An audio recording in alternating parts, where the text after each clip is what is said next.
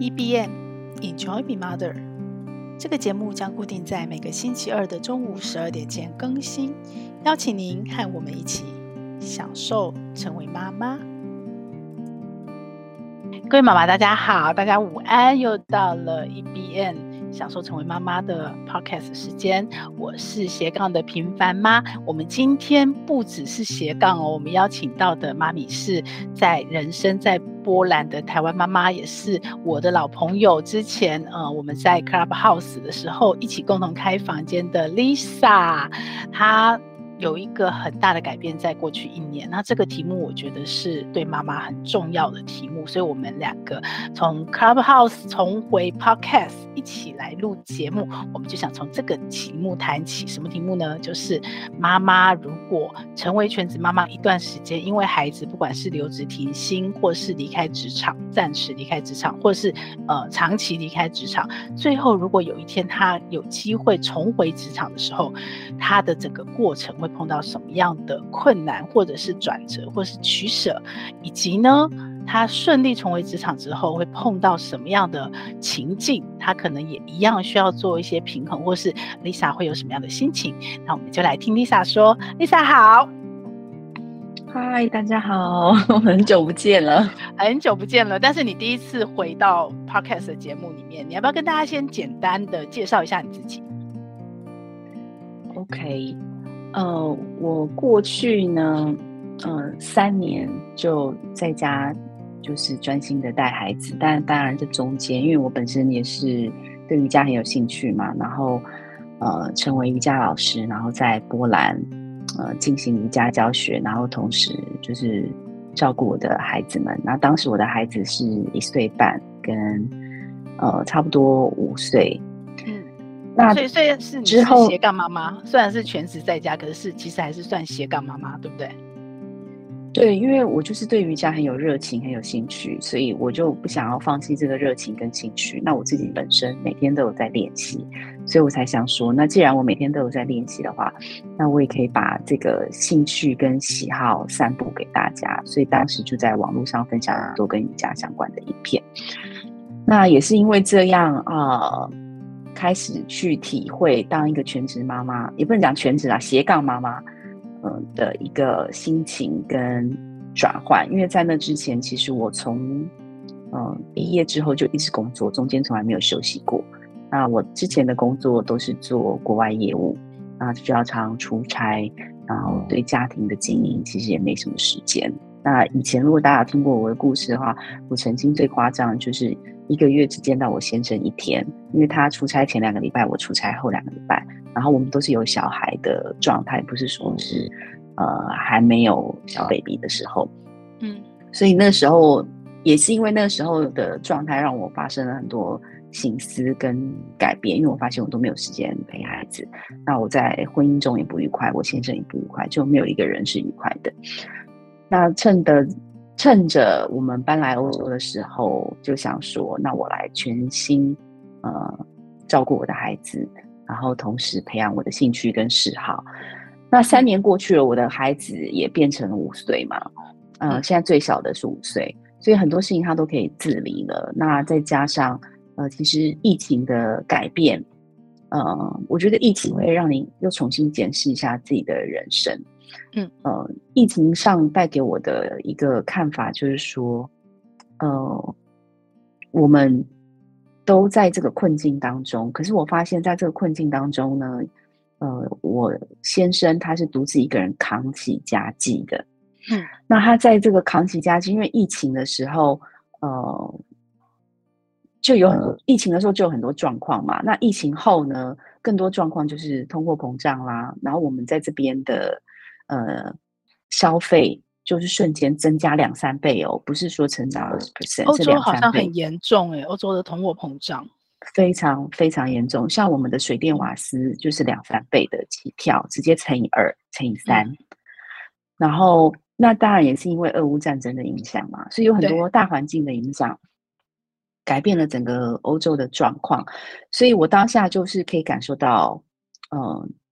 虽然我在家，嗯、呃，协助孩子，那孩子孩子有我在旁边的关注，但是我先生他的重担也是越来越重。那我们当然有经过沟通之后，就认为说，或许我重重回职场，对我们家庭都是一个好好的现象，因为接下来孩子也都可以自理。所以这就是导致为什么我从去年就又开始重回职场这样子，这是简单的提出的，是你自己主动提的，不是先生主动提的，对吗？对，是我自己主动提的，因为我觉得男生他在承受再大的压力，他认为他提出来他就输了，你知道吗？所以，所以即使是国外的男生也是一样，不是东方的大男人主义，不是东方文化下，其实也是这样。对，我觉得他们，嗯、呃，我觉得应该不能用大男人主义来说，嗯、应该说他们很有责任感，所以呢.他会觉得说，他希望你也开心快乐，那这样的责任感我来扛。嗯、可是你当他扛到一个边际的时候，你可以感受到他的压力，嗯、那你就会觉得说那你可以做些什么？因为这就是伴侣之间要互相互相支持，对对。对那我那时候就觉得，那我。我也还年轻，我才四十几岁而已，我还可以重回职场。虽然四十几岁重回职场还蛮多困难的，对，所以嗯，所以我后来就觉得，那我可以试试看。所以你先生是支持你重回职场的，对不对？他是因为，嗯，他也有很明白了解说，如果再这样下去，一个人的薪水其实是绝对没有办法负担的。我们需要两个人的薪水。因为我们也是非常简单的核心家庭，然后我们也没有外援，爸妈，嗯，对啊，我们也没有外援，所以我们都是不是靠他就是靠我，我们就只有彼此而已。OK，对。那我比较好奇的是，你刚刚说四十几岁，其实我觉得四十几岁就现在的呃生命余命来讲，其实是真的是很年轻，相对年轻。可是，在台湾四十几岁，然后尤其你中断过职场经历。回家全职两三年，那个如果你要重新回去找工作，其实那履历是我会故意跳过的，就是是有很大的障碍。然后他可能在写履历的时候就会把这段经历跳过，然后还有一些呃比较大的困难是来自于可能家人。在现实上不得不支持，可是实际上重回职场以后，就一定会有很多的冲突，是家人也必须妥协的，包括呃工作的时间，或者是很多原来是你身上做的事情，可能变成要分摊，家人要共同负担。所以你在这个过程中，你人在波兰，你有碰到类似的情境吗？或者是你碰到的状况是什么样子的？嗯，嗯我我觉得。当我决定，呃，要重回职场的时候，我很清楚知道，说我三年的 gap，其实在职场上还蛮大的。那，呃，因为我的过去的工作性质都是国外业务嘛，那其实业务对很多职场的主管或者是老板们，他们会觉得年轻好用、有干劲，然后没有小孩拖累的，其实是最好用的。哦，那其实这些困境我自己也知道，因为我自己，嗯、呃。也在职场上待过十几年的时间，对，所以我当下就告诉我自己说，那我先从我身边的亲朋好友们透过关系让他们知道，说我希我想要，我希望可以重回职场，嗯，然后请他们呃帮我在他们的产业或者是周遭的工作环境中帮我留意。其实我比较没有透过就是投履历的方式，嗯，因为就像你说的。投履率的方式，他们的确会认为你这三年的 gap，那我们会很有、嗯、呃疑虑。可是我觉得，因为我当时找工作的时候呢，我觉得如果你在国外职场找工作，你比较不会有这个问题。OK，你对，因为其实国外职场他们、呃、很多妈妈都是两年的，呃。两年的呃 maternity leave，这个叫做做什么？留职停薪假。对对，孕婴假留职停薪。而且国外因为他缴的税务比较高，有的时候他的薪资，他可以付给你的基本薪资还可以长达到一年。但是这些都是从你的税来的，因为你平常缴的税可能都是二十 percent 起跳。OK，所以你你要多少福利，当然就是税要缴多少重。对对。所以呢，其实国外有一些是，他们就决定说，那我就休息个一两年啊，因为我还有最低基本薪资。嗯，那所以很多状况重回职场，在国外其实妈妈们是比较容易，这些我必须承认。可是因为我当下的时候没有先从国外的职场找，我就先从透过亲朋好友，然后把消息放出去，然后希望他们帮我做留意。嗯，那呃就比较幸运的有得到呃几个 feedback，就是说哦、呃，我们刚好有缺人。那因为我们之前也知道你的工作的呃能力跟表现，所以呢，对，呃，我们可以来谈谈。所以主要是因为这样子的方式开启了我重回职场的契机。啊，如果说真的丢履历的话，我必须说台湾职场在这个环境上是比较辛苦的。可是我不懂为什么，因为我觉得，嗯，老板们可能还是会有一个观念，就觉得你就是一个妈妈，可是你可能你的重心就会在家庭。可是其实有时候我觉得，就是因为我们在我们是妈妈，我们在工作上反而会更有干劲、更有效率，因为我们知道，对，对，因为我们知道是我们在跟时间赛跑，时间一到了，我就要去接孩子，或者说我就要做一个跟家庭相关的什么事。所以其实我觉得。我们不应该忽略妈妈在职场上的优势，这是我觉得台湾比较可惜的一个地方。对，对我我我前几集的 podcast 节目有整理一本书，叫《妈妈经大于管理经》，它其实是二零零六年的书，然后那里面就整理了很多，那那本书影响我很深啦。然后我也分了好几集 podcast 谈，其中有一点就是在讲这个，其实妈妈，呃，如果职场宽宽容妈妈回去，尤其是带过小小孩的妈妈。他其实会在时间上安排的更有效率，因为他必须赶回去接小孩。然后，对，所以当同事可能在喝下午茶，可能在聊天或者在放松，或下午走走神的时候，那个妈妈可能一打二、一打三的，她手上就要快速的把很多人聚精会神的。所以妈妈其实是很高效又很辛苦的，就是对，但是其实是好用。可是我觉得很难，就是先天的成见，你会觉得妈妈会分心。然后妈妈没有办法，嗯、因为台湾应该还是一个，嗯、呃，尽管这三年疫情，可是其实还是一个加班跟劳力优先的一个工作环境。对，所以我觉得年轻人相对好用这件事情，啊、短暂是不能突破。所以其实就你来讲，我觉得比较多的会是你先前的累积，让你重回职场的路是比较顺的，对不对？哦，我觉得你这样讲应该算蛮正确的，因为。如果你先前没有累积的话，你重回职场就会比较困难。所以，如果你现在还不是妈妈，或者是你刚结婚还没有小孩，一定要在职场上累积你的能力、经验跟人脉。嗯、那当然，有一天你有这个需求，再回头的时候，这些都可以成为你的养分。但是，如果我们没有累积，我们就把它视为一个工作的话，我们就很难，呃，将来再重新回去的时候，运用这些我们建立起来的资源。我觉得。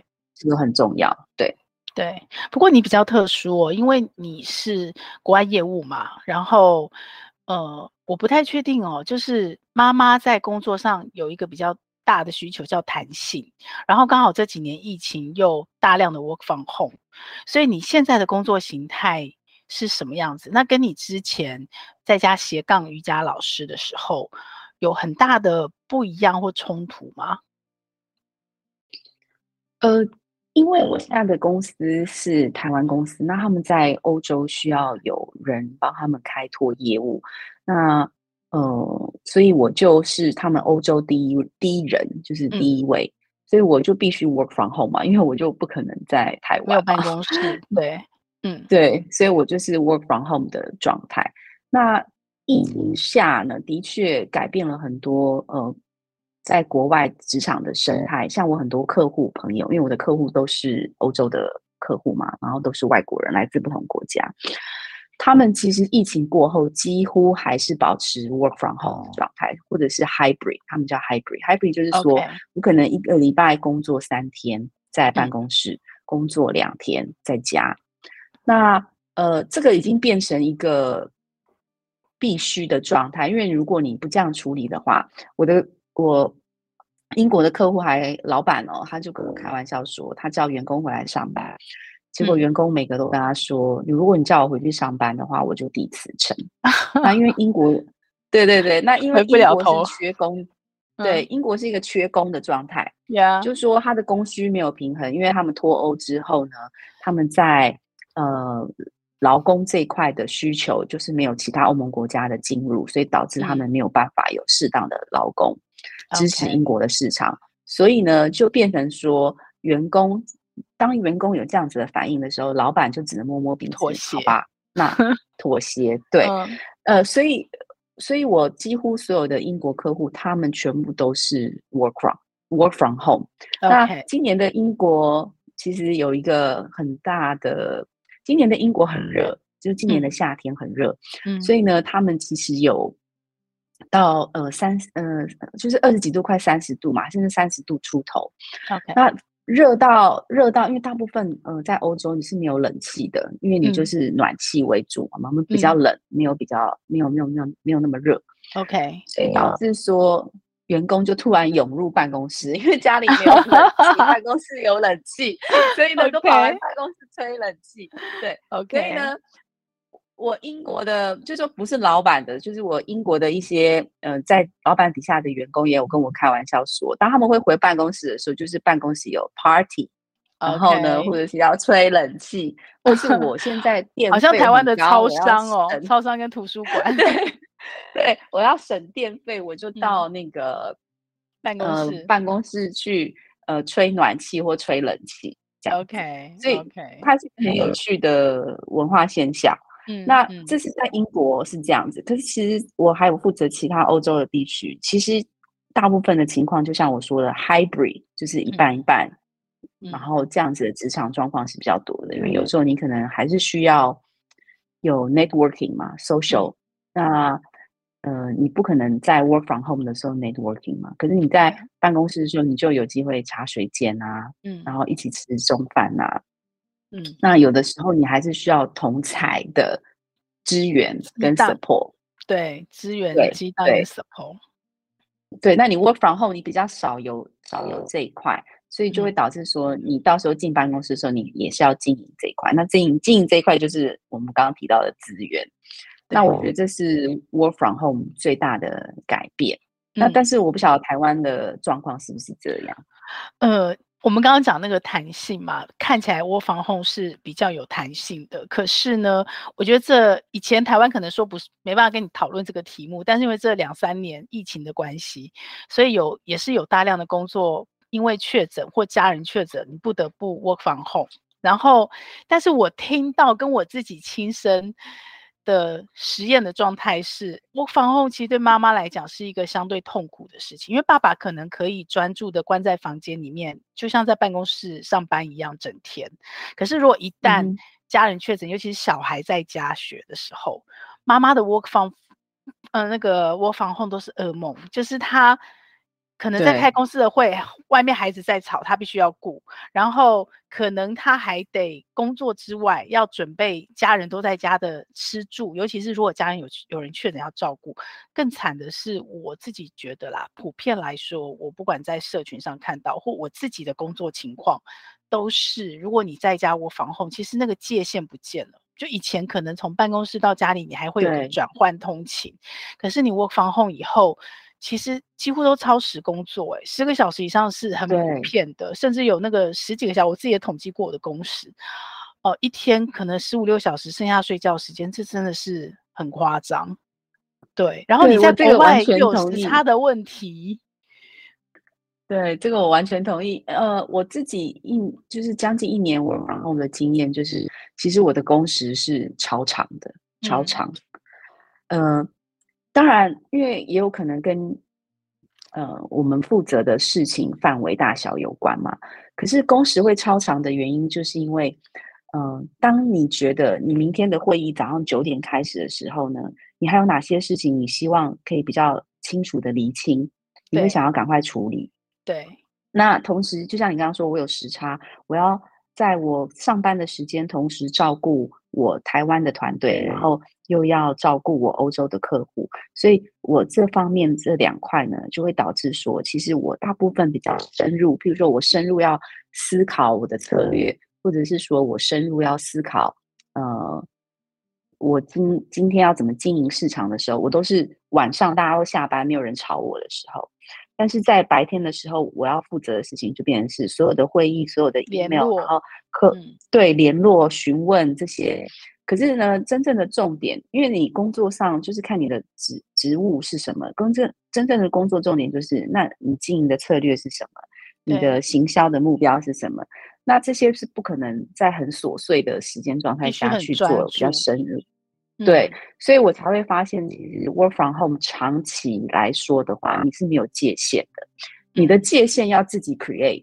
我所谓自己 create，就是说，嗯。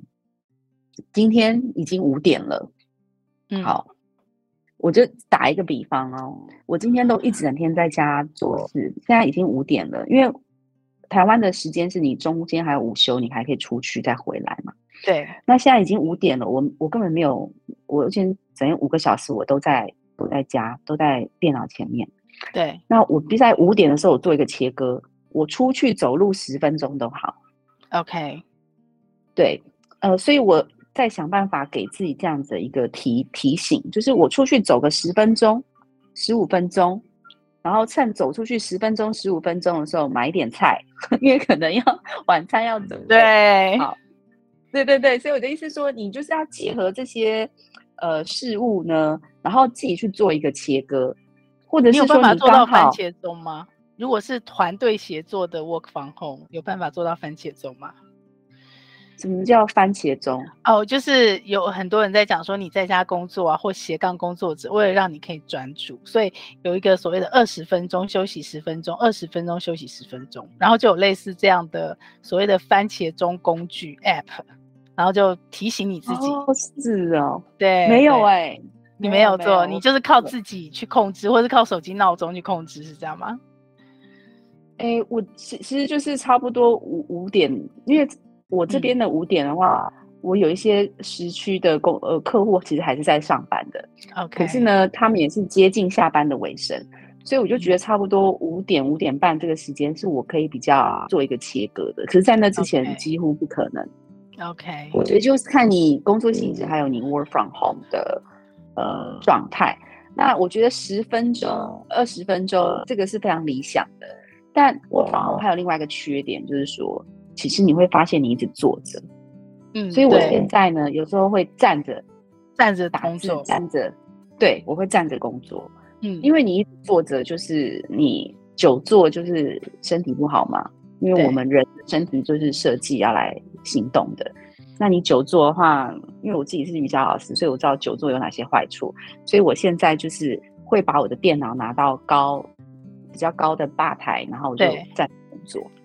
你边说我就边站起来了，哈哈哈对，就是这样。因为你你 work from home 的身心灵都不会是一个最好的状态，因为你在办公室的时候，你其实有同才，然后你会有一点 social life，Yeah，对吧？你会因为一些小事聊个两三句，好，然后你在这边呢，你自己一个人在家奋战的时候，其实这些都没有。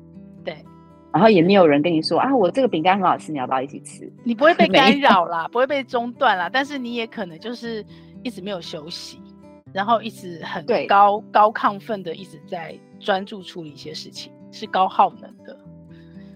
对，的确是高耗能的。所以我觉得，如果将来大家会有机会 work from home 的话，这个要自己知道切割，然后再回来。你刚刚说 work from home，如果小朋友在家的话，对。我我觉得，如果家里有婴幼儿，根本是不可能 work from home，不可能。嗯，因为他随时要哭就哭了，饿就饿了。对，就算你有请保姆在家照顾他，他永远都在你的 background 里面。我所谓的 background 就是你在开会的时候呢，他会在 background。然后如果他刚好生病的时候呢，嗯、呃，你也没有办法非常的专注专心，你也会想要去看一下到底怎么样。呃，所以我觉得婴幼儿时期你要在家工作，的确是有一些困境，你反而会觉得你的身心俱疲，你要花的能量是两三倍以上。可能是说他最多就是斜杠斜杠兼差，就是雇主跟他都有很明确的，你的时间是非常短而且弹性的，而不是像 work from home 比较是你是一个正职，只是你是在家工作这样子，期待可能对我觉得。对，我觉得兼差跟斜杠是比较合适的。可是如果你有学龄前的儿童，他们会上学的话，那就比较不一样，因为上学的时间就是你可以 focus 工作的时间。嗯可是因为他们放学的时间又比较早，所以你必须要提早去接他们回来。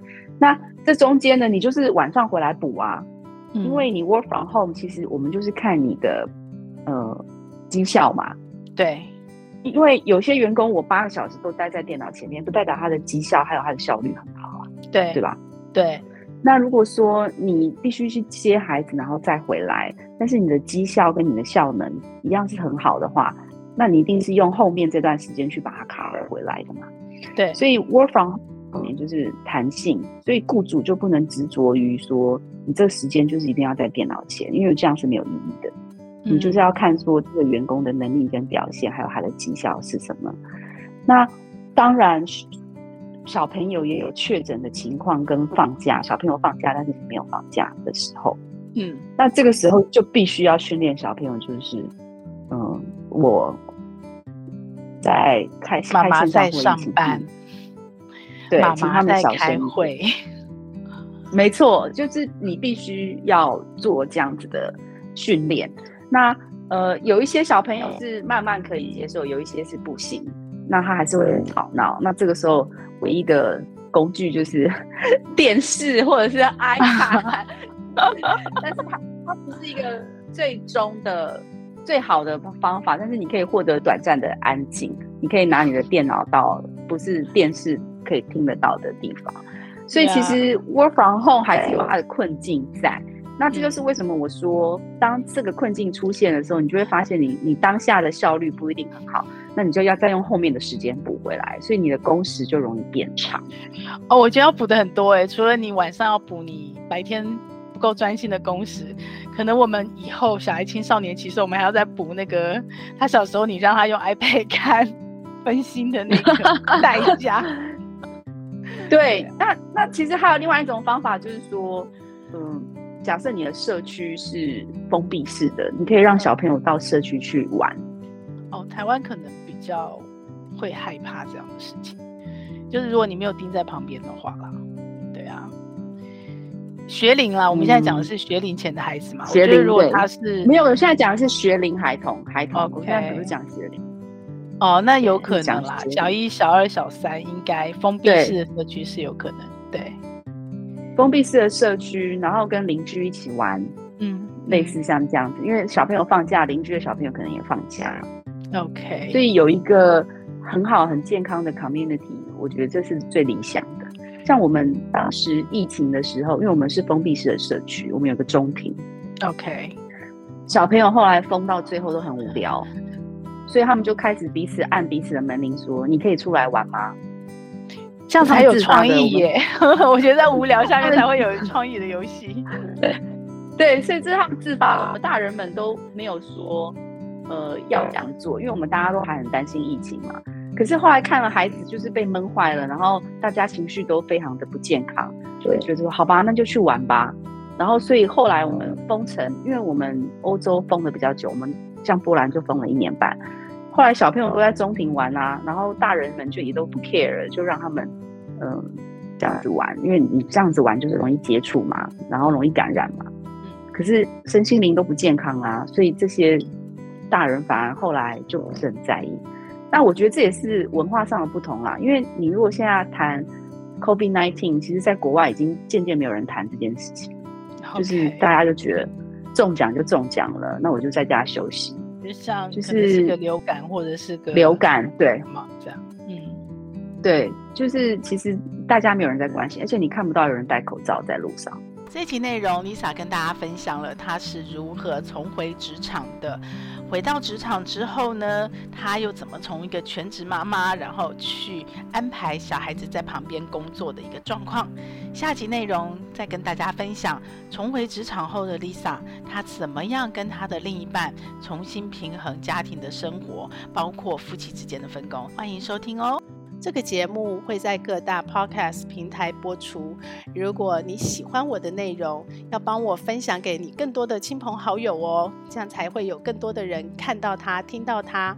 然后也请你帮我在 Apple Podcast 留下你的留言，以及帮我按下五星好评，这样我才能在排行榜上被看到，被更多人听到。谢谢你，希望我们一起来享受成为妈妈，享受快乐。也享受痛苦，让我们一起来享受成为妈妈。